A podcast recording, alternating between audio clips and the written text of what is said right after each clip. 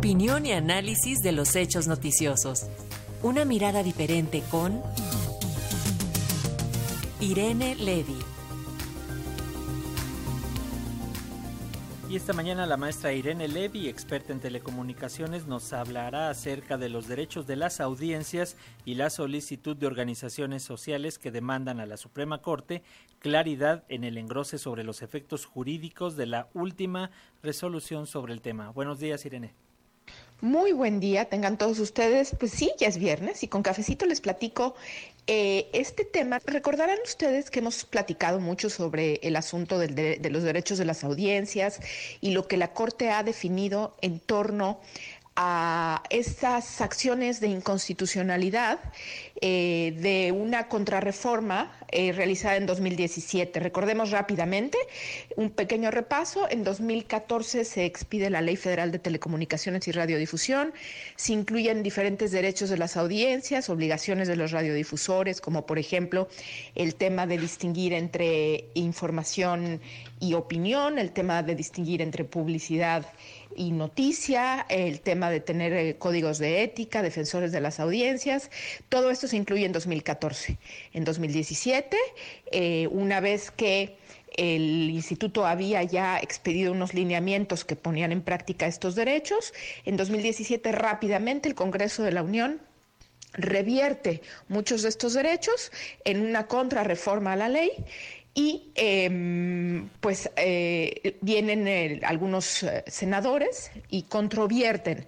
esta contrarreforma,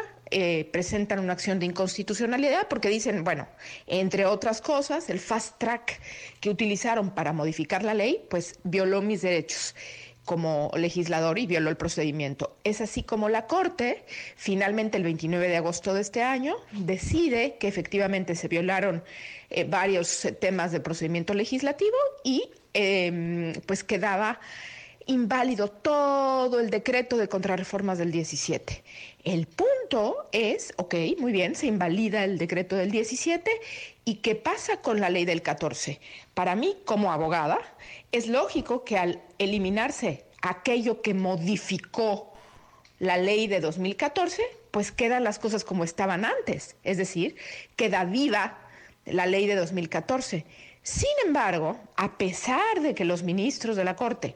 no resolvieron específicamente este punto, es decir, en su resolución no dice nada en este día del 29 de agosto, ellos no dicen nada, podemos leer la versión estenográfica y no se menciona el tema,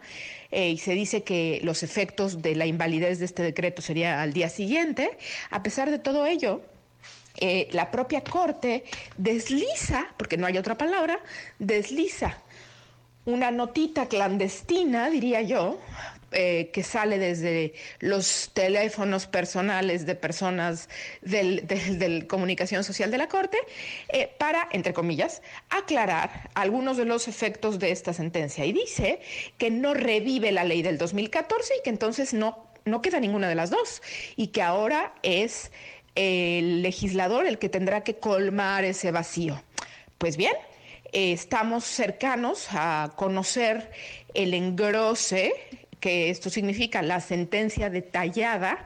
eh, de la Corte, porque lo que vimos fue la, discusión en vivo, ahora todo lo que se, ahí se dijo se tiene que incluir en un documento. Y bueno, pues este documento está a punto de ser conocido y una serie de organizaciones de la sociedad civil, entre ellas Observatel, la AMDA, artículo 19,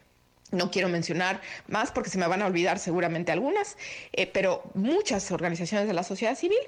em, le solicitamos a la Corte que sea muy puntual en el engrose, en la sentencia, que a la hora de emitir este engrose, sí nos diga qué pasa con la ley, cuál se aplica, si la del 14 o la del 17, porque de verdad no es posible que en un país serio, con un sistema judicial serio, o por lo menos de eso nos preciamos, eh, ahora resulta que las resoluciones sean a través de notas que se deslizan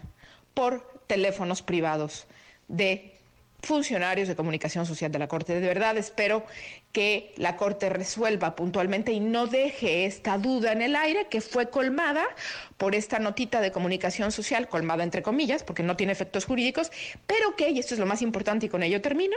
pero que la, la Cámara de Diputados tomó esta nota como resolución de la Corte e inmediatamente eliminó los dos textos, tanto la del, 14 como del 17, y hoy se puede consultar en la página de diputados, se puede consultar la Ley Federal de Telecomunicaciones y podemos ver que esa es la versión oficial, ya no existe ninguno de los dos textos. Entonces, esperemos que no